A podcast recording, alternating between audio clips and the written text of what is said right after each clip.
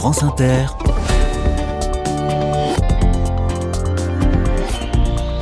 Dorothée Barba. Bonjour à toutes, bonjour à tous. Ravi de vous retrouver pour une nouvelle semaine d'initiatives et de solutions partout en France. Vous le savez, les carnets de campagne règlent leur pas sur le pas du banco.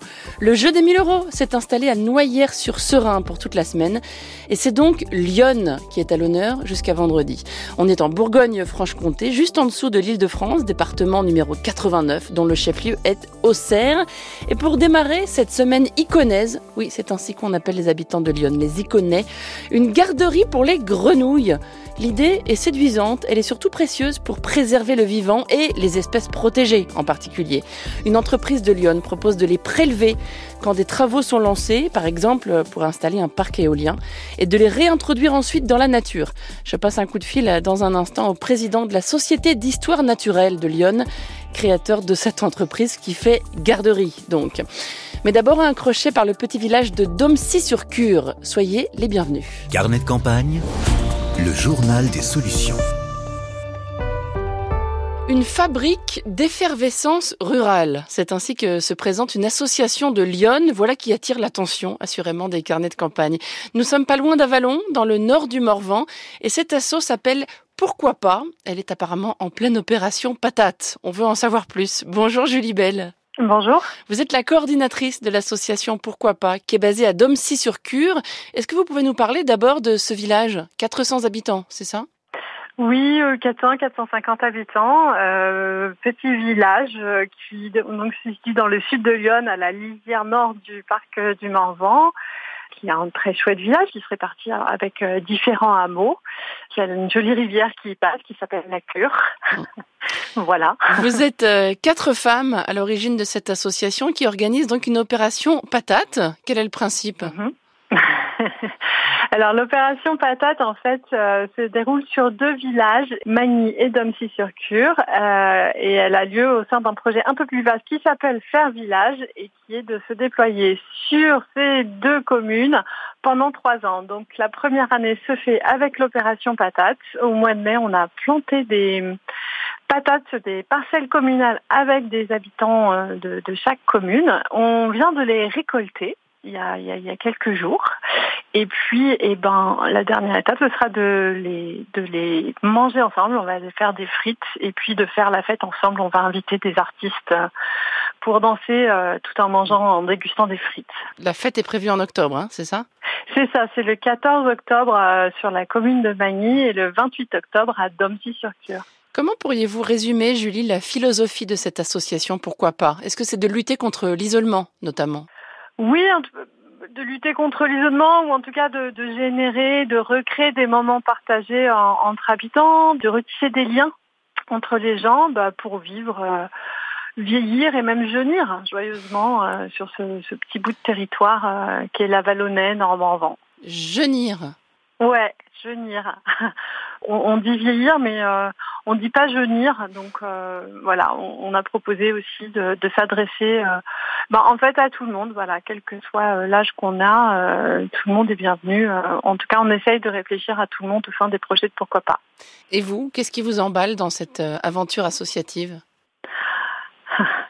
Eh ben, c'est d'être en lien moi aussi avec avec les gens et puis aussi euh, avec des artistes, c'est-à-dire que dans la démarche de pourquoi pas, c'est aussi euh, l'idée de d'inviter des, artistes à différents moments dans les différents projets et, et de créer ce lien entre bah, voilà habitants, public et, euh, et des artistes. C'est quelque chose aussi qui me voilà qui me tient à cœur et qui me plaît beaucoup. Association, pourquoi pas Toutes les infos pour rejoindre le mouvement sont sur votre page Facebook. On a mis un lien sur notre site. L'association a-t-elle besoin d'aide d'ailleurs, Julie? Euh, oui, bah toujours. Si euh, à la fois, euh, si ici il y a des gens qui veulent nous rejoindre dans l'aventure, qui ont un peu de temps à consacrer, euh, bah oui, volontiers. Et puis si les gens aussi veulent faire un don, on est plus que preneurs, bien entendu. Pourquoi pas C'est donc dans Lyon à Domcy-sur-Cure. Un grand merci, Julie Belle. Bonne journée. Merci à vous. Au revoir. France Inter. Carnet de campagne. Que deviennent les lézards et les crapauds, entre autres, quand on lance de gros travaux? Installation d'un parc solaire, par exemple, ou d'éoliennes. La faune, bien sûr, s'en trouve très affectée. Eh bien, il y a une entreprise qui propose de préserver les animaux en danger. Elle propose une garderie pendant les travaux, en quelque sorte. Un élevage conservatoire, pour employer l'expression adaptée. Bonjour Florent Révélion. Bonjour. Vous êtes à l'origine de cette initiative, président de la Société d'histoire naturelle de Lyon et créateur d'une entreprise qui s'appelle Herpeto Antomo Terrario. Il faut peut-être commencer par traduire le nom de votre entreprise, s'il vous plaît. Alors simplement herpéto pour herpétologie, donc l'étude des reptiles et des amphibiens. Entomo pour entomologie, l'étude des insectes, alors qui regroupe bien souvent en plus les arachnides qui sont pas tout à fait des insectes, mais c'est pas grave. Et mm. terrario pour la terrariophilie et le côté élevage, puisque euh, dès qu'on met des, animaux dans un enclos ou dans un terrarium, on parle d'élevage, donc, euh, mm. donc de la terrariophilie dans ce cas-là. Alors, vous avez ouvert une garderie le temps des travaux, on peut résumer les choses comme ça? Oui, c'est effectivement euh, le, terme le plus adapté. Dans quel contexte proposez-vous ce service alors? Alors en fait, c'est un service qui va pouvoir se faire pour des espèces qui sont en danger. Euh, on va pas le faire pour n'importe quelle espèce. Il est dans le cas de, de, populations qui sont très présentes partout, non protégées, il n'y a pas d'intérêt de, de, le faire spécialement. Mhm. Mais pour certaines espèces, donc les reptiles et amphibiens en France sont tous protégés, par exemple. Euh, certaines populations sont gravement menacées sur le territoire. C'est le cas aussi de certaines espèces d'insectes. Donc dans le cas où des travaux euh, et uniquement la phase de travaux puissent mettre en danger euh, certaines populations, dans ce cas-là, plutôt que d'aller réimplanter les populations ailleurs de manière à préserver les, les individus, ce qui peut poser des problèmes euh, en termes de diversité génétique, par exemple, puisque la population qu'on va aller réimplanter ailleurs, on ne sait pas exactement si ça sera la même que celle qui est potentiellement déjà présente sur le site. Donc dans ce cas-là, on propose de récupérer les spécimens le temps des travaux. On les garde en, élevage, donc chose qu'on sait très bien faire euh, puisque nous sommes éleveurs depuis déjà euh, plus d'une dizaine d'années. Et une fois les travaux terminés, on peut relâcher euh, les spécimens. Donc travaux terminés et bien sûr le site réadapté pour l'espèce. Hein. Mmh. On peut réintroduire les spécimens et éventuellement les jeunes, si jamais on a pu avoir de, des, des de la reproduction mmh. durant l'élevage. C'est pas trop perturbant pour un animal qui est né en captivité d'être ensuite relâché? Non, alors dans le cas de, de, grands mammifères, par exemple, ça peut poser problème, ce qui fait que certains zoos sont obligés de prendre des mesures pour des oiseaux également, donc des, des animaux avec des capacités cognitives assez importantes.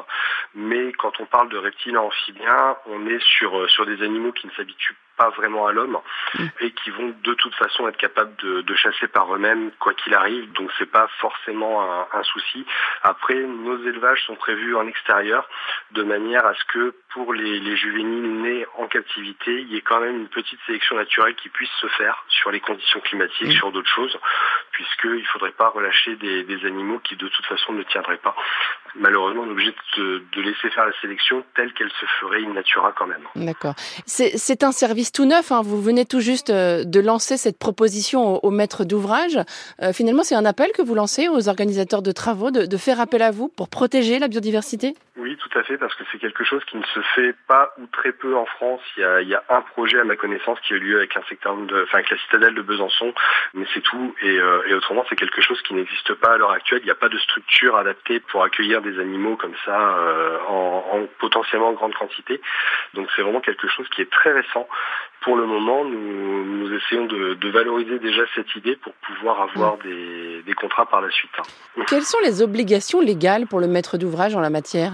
Alors, comme je le disais, ce sont des espèces qui sont toutes protégées en France, donc il est strictement interdit de détruire les spécimens. Pour certaines espèces, il est même interdit de détruire le milieu de vie, donc que ce soit le milieu de reproduction, le milieu d'estive.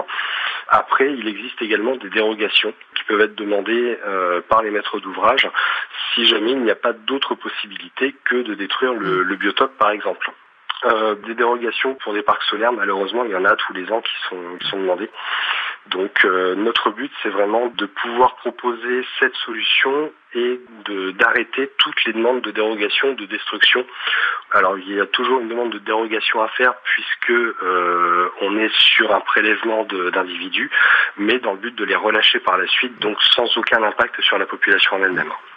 Florian Révélion, vous êtes aussi euh, responsable, je le disais, d'un muséum d'histoire naturelle qui lui aussi est tout neuf. Hein. Il a ouvert au, printemps dernier le muséum de Puiset à Villefranche-Saint-Phal dans Lyon. Sans doute peut-on préciser ce qu'est la Puiset d'abord, Florian. C'est une région naturelle qui est à cheval sur deux régions administratives, le centre Val-de-Loire et la Bourgogne-Franche-Comté. Voilà, tout à fait. Et c'est une région naturelle qui a une particularité qui est très intéressante, c'est qu'elle contient énormément de points d'eau, surtout des mares où généralement les poissons n'ont pas forcément été introduits par l'homme, ce qui est une très bonne chose, euh, puisque en puisée, on va trouver énormément d'espèces d'amphibiens. Et entre autres, on va y trouver des tritons et salamandres. Et nous avons ici six espèces de, présentes, dont cinq espèces de tritons, plus la salamandre tachetée qui est présente quasiment partout en France, ce qui en fait l'une des régions les plus riches de France. Vous aimez les tritons, je crois oui, oui, j'aime beaucoup. Ce sont des animaux très intéressants qui ont été euh, beaucoup délaissés parce qu'on ne les connaît pas. En fait, simplement, ce sont des, bêtes qui sont extrêmement euh, craintives, qui ne vivent souvent que la nuit et en plus dans les mares. Donc on les voit très très peu, mais ce sont des animaux qui sont extrêmement colorés et surtout ils ont un intérêt qui est euh, très important, c'est que les, larves et les adultes sont extrêmement friands de larves de moustiques.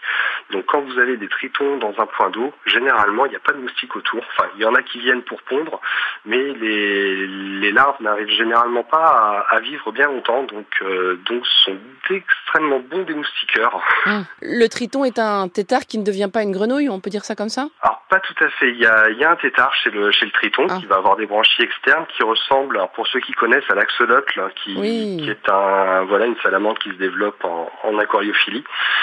Donc la larve du triton ou de la salamandre ressemble beaucoup aux axolotls, mais ils vont se métamorphoser par la suite et donc perdre leur branchie. Par contre, au contraire des grenouilles, eux vont garder leur queue et donc continuer de, nager euh, à l'aide de, à l'aide de leur queue. Avis aux, amateurs et amatrices de, de Triton. Des portes ouvertes sont prévues bientôt dans votre muséum de la Puisée. Dernier week-end d'octobre, hein, c'est ça? Les, les, 28 et 29, euh, proches d'Halloween, parce qu'on présente énormément de, de, choses. Et pour les portes ouvertes, euh, il y aura en plus euh, la visite possible de notre élevage, qui n'est ouvert que maximum 13 demi-journées par an pour des raisons légales. Et donc cet élevage sera ouvert avec avec d'autres animaux présentés, beaucoup d'amphibiens, beaucoup de d'arachnides également, de reptiles. il y a quelques serpents, il y a des migales, voilà par exemple. Donc mmh. c'est bon ton de l'ouvrir pour Halloween. ah oui, d'accord. Alors généralement, les gens n'ont pas trop peur, ça va. c'est une association, hein, ce muséum. Est-ce que votre asso a besoin d'aide, Florian? Alors le, oui, c'est une association et, euh, et on la finance euh, pour l'instant beaucoup par nos propres moyens ou par des formations qu'on propose, mais on est également à la recherche de dons. Si, si certaines personnes veulent participer à cette belle aventure, euh, ça peut nous aider. Le Muséum d'histoire naturelle de Puisay, c'est donc à, Villefranche-Saint-Phal dans Lyon. Et je rappelle le nom de cette entreprise hein, qui propose de faire garderie pendant les travaux. Elle s'appelle Herpeto, Antomo, Terrario. Et toutes les infos pratiques sont sur notre site à la page des carnets de campagne. Merci beaucoup Florian Révélion. Ben, merci à vous. Bonne journée. Au revoir.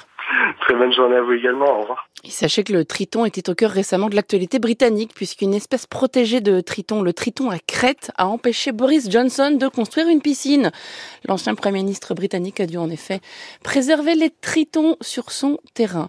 Il est midi 45 sur France Inter. Je vous rappelle que la Lozère est sur notre itinéraire très bientôt, département numéro 48, région Occitanie. Si vous avez des gens géniaux à signaler dans le Gévaudan, des initiatives du côté de Mende, de Florence, ou encore de Langogne en Lozère, n'hésitez pas à envoyer un message hein, sur le site de l'émission. Nous lisons tous vos courriels, c'est promis.